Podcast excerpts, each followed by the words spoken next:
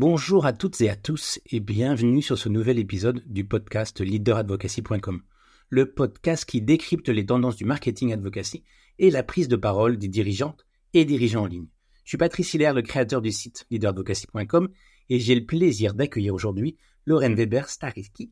Bonjour Lorraine, comment vas-tu? Bonjour Patrice, ça va très bien, merci de me recevoir. Eh ben écoute, merci d'avoir euh, accepté notre invitation. Alors Lorraine, je vais te présenter rapidement. Euh, tu es la directrice générale de l'agence euh, Rosa Rise, l'offre de leader advocacy de Rosa Paris, qui, dépend du groupe Avas en fait. tu accompagnes les dirigeants dans leur visibilité médiatique et sur les réseaux sociaux. Tu es également la directrice de la communication de Rosa Paris et tu supervises la communication de l'agence. Est-ce que tu souhaites apporter des petites précisions sur cette introduction? Non, écoute, c'est très clair. Effectivement, j'ai une double casquette puisque je suis euh, à la fois euh, directrice de la communication, euh, donc, comme tu l'as dit, de, l'agence Rosa Paris. et c'est d'ailleurs mon, métier historique puisque ça fait plus de 15 ans que je suis directrice de la communication en agence. Et depuis quelques années, j'ai lancé voilà une entité au sein de Rosa Paris qui s'appelle Rosa Rise, qui effectivement accompagne les leaders et les dirigeants dans leur prise de parole, à la fois dans les médias et sur les réseaux sociaux. Alors justement, pour revenir euh, spécifiquement à, ton agence, en fait, cette offre euh, spécifique là, euh, sur la partie donc advocacy, elle est, elle est, elle est récente en fait? Écoute, pas tant que ça. Enfin, récente, oui. Enfin, ça fait, ça fait, je dirais que ça fait deux trois ans. en fait, on a commencé de manière un peu informelle en accompagnant l'un des clients de Rosa Paris, qui est le fondateur de la marque Greenwiz. Greenwiz, c'est la marketplace de la consommation responsable en Europe qui appartient au groupe Carrefour. Et donc le, fondateur et CEO de, cette, euh, de cette entreprise, Romain Roy, avait voilà des, envies de visibilité, d'incarner sa marque euh, euh, à la fois dans les médias et sur les réseaux. Donc on a commencé à l'accompagner lui. Et finalement, cette idée de Rosa Rise et la structuration de cette nouvelle entité s'est vraiment fait bah, un peu grâce à Romain parce que voilà, on a on a commencé avec Romain, on s'est rendu compte que bah il y avait un, un super euh, projet et qu'on pouvait le développer pour d'autres clients et pour euh, aussi euh, des clients qui sont pas forcément des clients de l'agence, hein, pour qu'on puisse aussi démarcher des nouvelles entreprises. Et donc voilà, ça fait à peu près trois ans. D'accord, donc c'est intéressant. Effectivement, c'est une demande client qui finalement devient une offre de l'agence. Ça, c'est très intéressant. Alors, pour, revenir plus sur ta vision, parce que tu es une observatrice avertie, on, vient de le voir. Aujourd'hui, quelle est ta vision pour toi de l'évolution des, réseaux sociaux ces dernières années? Ah, il y a beaucoup de choses à dire. Alors moi, ce qui est intéressant, c'est que je fais partie de la génération qui qui ont connu euh, le lancement de Facebook. Enfin, je bossais déjà en agence quand Facebook s'est lancé, donc en, 2007, il me semble. Euh, donc effectivement, ça, le monde a, énormément changé, notamment le, monde des réseaux sociaux. Euh, les, grands constats, euh, j'ai envie de dire déjà, c'est la multiplication des plateformes. Hein. Euh, c'est vrai que maintenant, il y a des plateformes. On, a commencé avec Facebook, Instagram, Twitter, LinkedIn puis l'arrivée de nouveaux comme TikTok, euh, Discord, euh, Thread plus récemment. Donc euh, c'est vraiment l'émergence de toutes ces nouvelles plateformes-là. le nombre d'abonnés aussi qui est en constante évolution. Hein. moi, je, je, trouve ça toujours intéressant de voir aujourd'hui la puissance d'un LinkedIn qui avant était vraiment un réseau purement B2B et qui est maintenant à plus de 930 millions d'abonnés. Donc c'est quand même devenu énorme. Donc je dirais voilà la puissance en termes d'abonnés. Euh, et je dirais aussi euh, l'évolution des algorithmes des plateformes qui fait que aujourd'hui, euh, et c'est un peu le sujet de, ce podcast, aujourd'hui les marques euh, sont un, peu moins suivies qu'avant, et c'est pour ça qu'aujourd'hui les dirigeants euh, qui ont voilà ont, ont besoin d'incarner les marques, prendre la parole pour être plus visibles sur les réseaux, parce que voilà l'algorithme, notamment l'algorithme LinkedIn, est fait comme ça, et on a tout intérêt à faire parler nos dirigeants pour être pour, pour être visibles. Oui, c'est évidemment une composante très importante souvent de la, bascule aussi des entreprises sur, euh, sur l'emploi advocacy hein, ou, sur la leader advocacy. C'est effectivement cette capacité aujourd'hui des algorithmes de mettre plutôt en avant euh, des profils euh, personnels, on va dire personnels pour, entre guillemets, un hein, personnel pro, que ceux de l'entreprise. Et c'est pour ça, souvent, en fait, on s'aperçoit qu'une des premières démarches de l'entreprise, c'est de se dire, bah, effectivement, j'ai un peu moins de, de reach sur mes comptes entreprises, et qu'est-ce que je peux faire euh, d'une manière optimisée? Et c'est aussi, c'est souvent de cette manière-là où on va passer à une demande de l'entreprise à travailler sur la leader et, et l'emploi advocacy. Ouais, c'est raison, effectivement. Alors, sur, sur euh, d'une manière générale, euh, pour toi, en fait, depuis quand certaines entreprises, tu viens d'en parler un petit peu, mais vraiment pour toi, quelle est un peu les dates de bascule euh, sur cette partie donc marketing advocacy qui comprend la leader et, et l'employé advocacy justement? Bah, ça s'est fait un peu progressivement avec euh, l'avènement des réseaux sociaux. Donc, je, dirais qu'il y a eu des précurseurs. Hein. On a tous en tête, euh, les, pères du leader advocacy. Je pense à Michel-Édouard Leclerc, Xavier Niel, enfin des fortes personnalités comme ça qui ont été vraiment les précurseurs à prendre la parole sur Twitter, sur LinkedIn, euh, sur des plateformes comme ça. Mais finalement, les vraies stratégies de leader advocacy, c'est assez récent, notamment en France. Je pense que aussi on est un peu en retard par rapport à d'autres pays anglo-saxons comme les États-Unis. donc je dirais que ça fait à peu près cinq ans mais que c'est encore finalement euh, une minorité parce que on a une, moi il y a une, stat qui me qui, m'interpelle, c'est qu'aujourd'hui il y a seulement 5% des entreprises qui ont mis en place une stratégie de leader advocacy, d'employé advocacy euh, dans leur boîte. Donc ça montre que le marché est encore énorme et qu'on est qu'au début, euh, voilà, de, au début de, de, de, toute cette révolution là, euh, et notamment certaines industries qui sont encore euh, complètement absentes de ces stratégies-là. Je pense notamment à l'industrie du luxe. Euh, c'est vrai que l'industrie du luxe qui est euh, qui est euh, qui, qui, est toujours dans l'opacité, dans le secret. On voit voilà, on voit qu'il y, a quand même peu de dirigeants qui prennent la parole. C'est encore compliqué. Enfin voilà, donc je pense qu'il y a encore plein de choses qui vont changer, qui vont évoluer. Donc on n'est qu'au début, euh, mais c'est vrai que ça a énormément évolué ces dernières années. Ouais, et, effectivement, on, sent bien, en tout cas, dans le, quand, depuis que j'ai lancé ce podcast-là, parce que c'était aussi pour cette raison-là, hein, je me suis aperçu très rapidement il y avait encore besoin d'acculturation de manière assez importante dans, dans, les entreprises.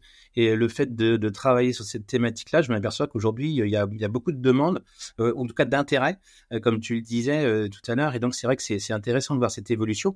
Alors, l'évolution, elle est aussi souvent ce qui, qui, nous est opposé quand on intervient comme ça auprès d'entreprises. On nous dit, bah non, en fait, moi, tu comprends, moi je suis une petite une petite entreprise et donc bah en fait c'est c'est vraiment réservé aux grandes entreprises. Toi quelle est justement ta réflexion par rapport à, ça? Est-ce que c'est réservé justement aux très grandes entreprises?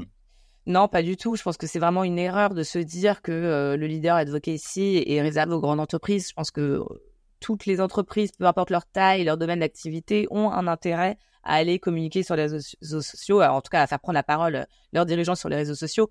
Nous, chez Rosarai, c'est vrai qu'on accompagne des grandes entreprises ou des moyennes entreprises, mais on accompagne aussi beaucoup d'entrepreneurs de startups qui ont eux des besoins de visibilité euh, euh, pour des objectifs différents. Par exemple, là, ça nous est arrivé d'accompagner une startup euh, qui était en, qui avait un objectif de levée de fonds et qui avait besoin d'être très visible auprès des futurs actionnaires sur les plateformes.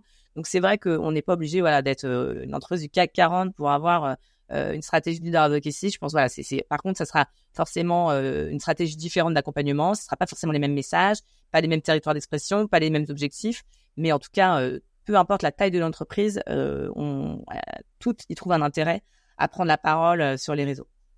Ouais, et effectivement, le, le cas souvent, on évoque là à l'instant une entrée un peu différente en fonction des, des personnes. C'est vrai qu'il faut aussi remettre dans un contexte global, de stratégie globale de prise de parole et de communication. Tu viens de le dire, notamment pour les startups, c'est de se dire, bah, aujourd'hui, ça c'est une décomposante. le marketing, donc advocacy, c'est une décomposante justement euh, de diffusion de cette information qui peut justement être soit très rapide, soit sur le long terme, mais qui peut justement, euh, avec cette capacité qu'on a à mobiliser des collaborateurs, euh, d'interagir beaucoup plus de manière beaucoup plus forte et justement de venir concourir une stratégie globale d'entreprise autour de la communication. Et c'est des éléments qui sont aujourd'hui pour moi importants aussi à, rappeler dans, dans ce podcast. Complètement. Et puis, autre chose importante, c'est qu'il y a aussi des, des, des, marques qui se sont lancées sur les réseaux, on en connaît beaucoup, hein, mais, mais, via la prise de parole de leurs dirigeants. Moi, je, donne souvent l'exemple de, de, de, la, de Justine Hutto, qui est la fondatrice de la marque Respire. Respire, c'est une marque de produits euh, de beauté bio, euh, qui font des déos, des shampoings. Et elle, donc maintenant, elle a, sa boîte marche super bien et elle s'est lancée vraiment sur LinkedIn en communiquant. Enfin, et, ça montre aussi que l'intérêt pour une petite marque euh, de, de, faire s'exprimer son dirigeant, ça va donner de la visibilité, ça va se démarquer des concurrents, ça va donner évidemment le côté authentique, transparent euh, que permet le leader advocacy. Donc là, une fois de plus, voilà, on n'a pas besoin d'être gros pour s'exprimer. Et au contraire, je pense qu'il y a encore plus un intérêt quand on est petit de, euh, de, de, prendre la parole. Oui, et puis en plus, bah, comme en plus on est petit, souvent on est beaucoup plus réactif euh, en termes de, prise de parole. Et on sait aussi que souvent on pose la question en disant mais vous êtes bien gentil, mais moi j'ai rien à dire. Euh, le fait d'être petit, finalement, il y a beaucoup d'actualités qui sont très simples à partager. C'est la, vie de l'entreprise, euh, en faisant bien évidemment attention à, à pas révéler de secrets, mais en tout cas parler de la vie de l'entreprise, c'est déjà un acte fort euh, et transparent. Et aujourd'hui, souvent les, consommateurs ou en tout cas les clients sont très friands de cette, transparence, et donc c'est aussi intéressant d'avoir ces, ces éléments. Tu as parlé tout à l'heure de LinkedIn et je voulais revenir un petit peu justement sur euh, sur cette partie euh, sur cette partie là parce que euh, bah, on, on, est utilisateur de LinkedIn depuis très longtemps. On voit ce réseau social, comme tu disais, exploser euh, parce que bah, effectivement il y a d'autres réseaux qui répondent plus à la demande comme X et donc il y a beaucoup de gens qui basculent euh, sur le réseau LinkedIn aussi. Est-ce que tu, tu vois aujourd'hui cette Facebookisation de LinkedIn et cette différence justement vie perso, vie pro, dont on a parlé tout à l'heure, comment aujourd'hui toi tu perçois cette évolution? Ah, effectivement, on le voit tous. Hein, euh, je pense que c'est un des réseaux sociaux qui, a le plus euh, euh, évolué et qui, a presque changé de, stratégie. Hein. On était sur un réseau purement B2B de recherche d'emploi. Hein. Moi, il y a quelques années, à l'époque où c'était quoi l'autre site qui était comme euh, français euh, comme Viadeo. Viadeo. C'était ça, Viadeo. c'était au même niveau, c'est ça qui est fou. Alors Viadeo a complètement disparu de la circulation. Mais LinkedIn, c'était voilà, on posait son CV, on allait euh, rechercher un offre d'emploi. Il y avait voilà zéro entreprise, zéro leader présent sur ces réseaux. Ça, voilà, ils ont complètement évolué. Ils ont compris qu'il y avait quelque chose à à creuser. Euh, maintenant, le, le voilà, le, le, risque un petit peu, je suis d'accord, c'est qu'il y a une vraie Facebookisation de LinkedIn. Moi, je suis pas très à l'aise avec ça dans le sens où euh, euh, je vois parfois et de plus en plus d'ailleurs des posts extrêmement perso sur cette plateforme-là. Alors, on n'en est pas encore au poste où on partage nos photos de vacances, mais, mais parfois on n'en est pas loin. Euh, ça me met pas à l'aise parce que je trouve que c'est pas euh, c'est pas la plateforme. Enfin voilà, il y a Facebook pour ça, il y a Instagram, il y a, a Snapchat, d'autres réseaux. Je pense que LinkedIn c'est pas c'est pas le réseau pour pour étaler sa vie privée. Alors effectivement, euh, pourquoi euh, le leader advocacy exposé ces dernières années, c'est que, comme tu l'as dit tout à l'heure, il y a une, un besoin des consommateurs aujourd'hui d'avoir euh, de la transparence depuis la, de, l'authenticité des marques. Euh, donc elles ont besoin de s'exprimer de manière authentique, mais c'est pas pour ça qu'il faut rentrer dans un dans un schéma de, de vie perso sur des posts trop trop privés. Moi, je suis assez, je, je, suis pas à l'aise avec ça. Donc moi, je trouve qu'on peut être authentique et transparent sans passer la, la, la barrière de, de la vie perso. Euh, c'est justement euh, tout l'intérêt de, de, de, stratégie de leader advocacy et de se faire accompagner de professionnels, c'est de trouver cette juste limite de on va partager les coulisses, les behind the scenes de notre entreprise, mais on va pas tomber non plus dans le perso, dans le pathos. Enfin, voilà, je trouve qu'il faut trouver euh, le bon équilibre. Euh, mais d'ailleurs, il y a plein de gens qui, qui, en ont marre un peu de ces postes très euh, voilà larmoyants parfois. Enfin, il y, y, a vraiment des postes qui sont qui sont aujourd'hui extrêmement personnel et je suis pas sûr que ce soit euh, le, le, le, le, bon réseau pour ça. Ouais, alors la difficulté souvent, ce qu'on nous oppose, c'est que souvent c'est ces postes-là qui euh, fonctionnent très bien en termes de, de like ou de, enfin, de réaction ou d'interaction, et donc forcément la plateforme elle les diffuse encore plus largement. Donc c'est aussi expliquer euh, bah, aux, personnes, c'est pas parce qu'on a 5000 likes que derrière c'est le, ça va forcément nourrir la marque euh, et, et, et, travailler sur le sujet et que effectivement le sujet des fois un peu pathos pas forcément on va venir ça nourrir la marque employeur. Par exemple la transparence c'est pas forcément le mieux. Maintenant à l'inverse on a en ce moment moi j'ai regardé là hier on a de temps en temps parce que l'activité économique est un peu difficile on a certaines startups qui s'arrêtent euh, et dont ben, leur, euh, leur PDG partage euh, le, bah, le fait qu'elles s'arrêtent, ils expliquent ou, ou, en tout cas la manière dont ils vont rebondir ou pas. Et ça, euh, par contre, bah, effectivement, là, on n'est pas dans le pathos, on est uniquement dans, dans la partie explication. Et ça, c'est aussi, c'est aussi intéressant en termes de transparence. Et ça, c'est super intéressant parce que je pense que en plus, ce qui est intéressant quand on suit des leaders, c'est de voir évidemment les succès de ces leaders-là, mais aussi les, les difficultés, les échecs. c'est vachement inspirant. En fait, un leader qui nous raconterait que que le côté positif de, de, de, de la vie de, son entreprise, ce serait pas crédible. Donc euh, effectivement, là, là, je pense c'est même pas la vie perso, c'est vraiment euh, la transparence, comme tu dis. Mmh. Euh, la vie d'un d'un patron de boîte, c'est compliqué. Il y a des hauts, il y a des bas, et c'est bien de l'exprimer et de, de voilà de, de, partager ça avec ses communautés. Ouais. Alors justement sur cette partie marketing advocacy, si on revient spécifiquement à ton agence, comment vous êtes organisé justement pour pour gérer cette cette partie-là? Alors nous, on est, on a encore une petite équipe hein, euh, parce que euh, on s'est lancé il y a pas, très longtemps, donc on est trois personnes à temps plein euh, sur. Euh, où on serait, on serait parti. En plus, nous, on a une structure. Enfin, comme, comme tu l'as dit tout à l'heure, on accompagne les leaders sur les réseaux, mais aussi dans les médias. Donc, on a une double activité. On a aussi une casquette un peu d'agence RP. Donc, on se répartit un peu l'émission entre. Moi, c'est vrai que je suis plutôt sur la partie média parce que j'ai un historique depuis 15 ans où je suis vraiment. je travaille avec beaucoup de journalistes et j'accompagne les marques dans leur présence dans les médias. Et la fille avec qui je travaille, je travaille avec une, une, une jeune fille extraordinaire qui s'appelle Manon, qui elle est vraiment sur la partie euh, beaucoup euh, LinkedIn, euh, contenu rédactionnel, ghostwriting, calendrier édito, voilà. Donc elle est, elle, elle, est beaucoup sur la partie LinkedIn. on bosse avec aussi, ça nous arrive de bosser avec des pools de, de ghostwriters, des freelances quand on. Est-ce que tu peux juste rappeler, peut-être pour les gens qui ne sont pas toujours au fait, ce que c'est précisément pour toi le ghostwriter ou... Bien sûr, un ghostwriter, c'est c'est euh, c'est la, la, personne qui va écrire les posts pour un dirigeant, donc euh, euh qui va avoir un brief par, par, rapport à ce qu'un dirigeant veut raconter sur LinkedIn et qui va rédiger le post parce qu'il aura les tips LinkedIn, les, le storytelling qui plaît à LinkedIn et les, voilà, toute la méthode LinkedIn, entre guillemets, et qui va rédiger le post pour le dirigeant. Voilà, merci. donc on fonctionne comme ça et depuis peu, on, là on est en appel, on est sur un appel d'offres pour une grosse maison de luxe euh, qui euh, souhaiterait mettre en place un, programme d'ambassadeurs pour ses euh, leaders sur LinkedIn. Et comme voilà, c'est un, gros sujet avec beaucoup de leaders accompagnés, nous, on s'est, on s'est associé pour cette compète-là à un, outil tech, une, une, entreprise qui s'appelle Amazing Content. Je sais pas si tu connais. Ouais, si. Qui a un super outil. Et, et c'est vrai que de plus en plus, moi, je me pose la question de m'associer, enfin, de, en tout cas, de m'équiper d'un outil tech euh, mmh. parce que bah, si on passe à une autre échelle, hein, ça nous permet de gérer beaucoup plus de comptes en même temps. Euh, donc là, pour l'instant, on est encore une organisation un peu euh, manuelle, voilà, et mais très vite, je pense qu'on va s'équiper de cet outil. ou en tout cas faire des ponts, des passerelles avec eux pour pouvoir être encore plus efficace et monter sur des sujets encore plus gros. Ouais, parce qu'une des difficultés aussi, hein, pour être transparent avec les personnes qui nous écoutent, c'est que quand on intervient comme ça, LinkedIn n'est pas du tout fait pour pour travailler euh, au, nom de personnes. Euh, donc, il faut se connecter au compte, ou en tout cas, il faut travailler d'une manière avec des mails ou des choses comme ça. Donc, c'est pas très simple. Et, effectivement, mais peut-être qu'on verra pour pour voir euh, les interviews une fois, euh, pour échanger avec eux, parce que c'est une solution qui permet justement de bien gérer euh, en centrale. Ouais. Et ce qui est intéressant, c'est que bah, il y, a, y a tout un enjeu RGPD. C'est vrai que quelque chose qui est compliqué dans nos métiers, c'est quand on poste pour des dirigeants. Alors, il y a deux possibilités. Soit on poste pour eux, donc on a leur mot de passe, leur code, et c'est nous qui postons pour eux. Mais alors là, il y, en a, pas mal de dirigeants qui sont pas à l'aise avec ça, ce que je peux mmh. comprendre. Il y en a d'autres qui préfèrent donc que nous on prépare les contenus, le calendrier édito et eux postent, mais du coup on perd un peu en efficacité. Euh, c'est d'où l'intérêt de ces plateformes comme Amazing Content, c'est que euh, euh, c'est complètement on n'a pas besoin d'aller se connecter sur le compte du dirigeant pour poster, on passe directement par cette plateforme. Donc c'est vrai que c'est un gain au niveau RGPD, c'est top, c'est un gain de temps. Euh, c'est un, mmh. voilà, ça rassure les leaders aussi. Euh, donc c'est vrai que LinkedIn, comme tu dis, pour l'instant n'a pas encore pris en compte euh, tous ces enjeux de leader advocacy. Peut-être qu'ils vont le faire. Je pense qu'ils vont le faire ces prochaines années parce qu'ils vont y trouver leur intérêt aussi. mais pour l'instant, c'est pas le cas. ne serait-ce que en remontée de d'informations sur les stats, en fait, hein, faut, quand on n'a pas ces, ces outils-là, on est obligé de demander à chacun si on n'a pas d'accès les stats de chaque poste et donc c'est obligé de le faire à la mano.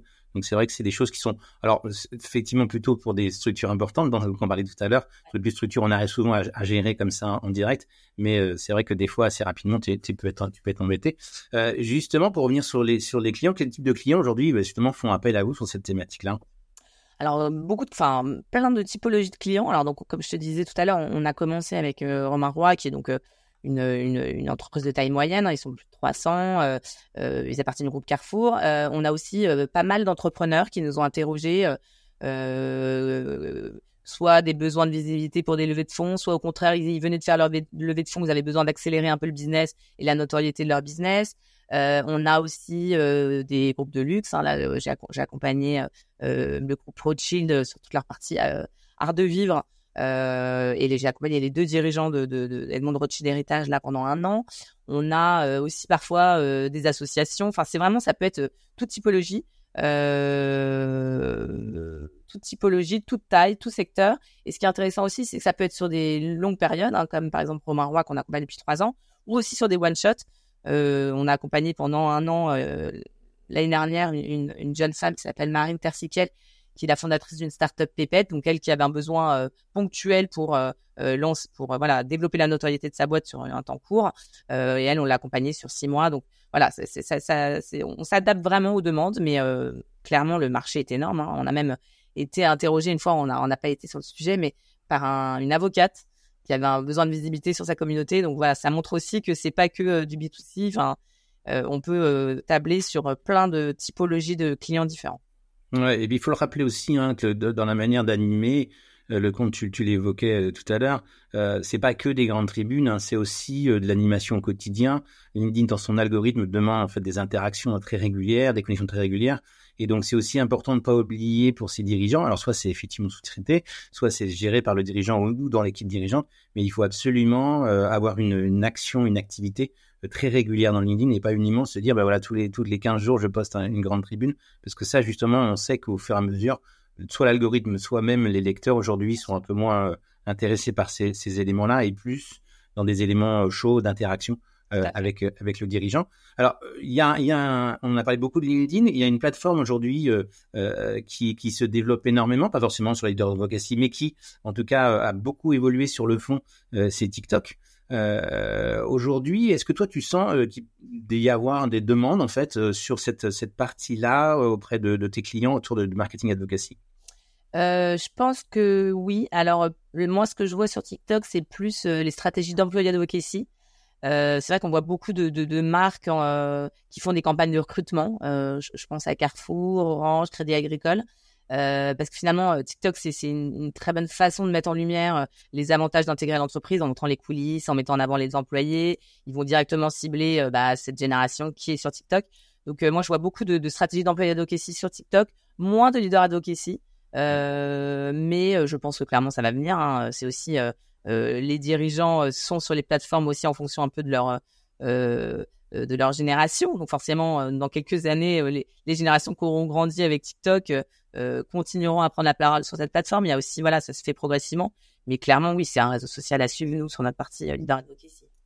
Alors justement, tu, tu, la question qu'on pose, que je pose à chaque fois, euh, pour donner aux auditeurs en fait euh, justement des, des, des, personnes à suivre un peu référentes. Pour toi, quels seraient les dirigeants ou les personnes référentes à suivre pour voir un petit peu, pour voir de manière concrète leur prise de parole et, et éventuellement s'inspirer de ces, ces, prises de parole? Alors j'ai évidemment cité mon client historique, hein, Romain Roy de Greenwiz, pas pas uniquement parce que c'est mon client, mais aussi parce que euh, il, il, est vraiment, il incarne aujourd'hui euh, l'un des porte-parole de la consommation responsable en France.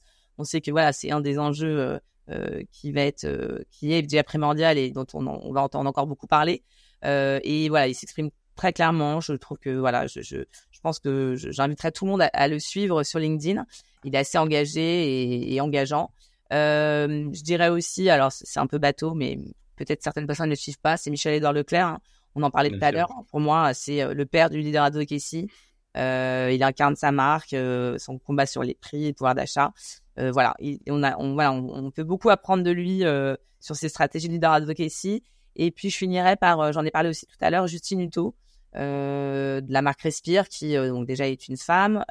et puis elle s'est fait connaître grâce à LinkedIn.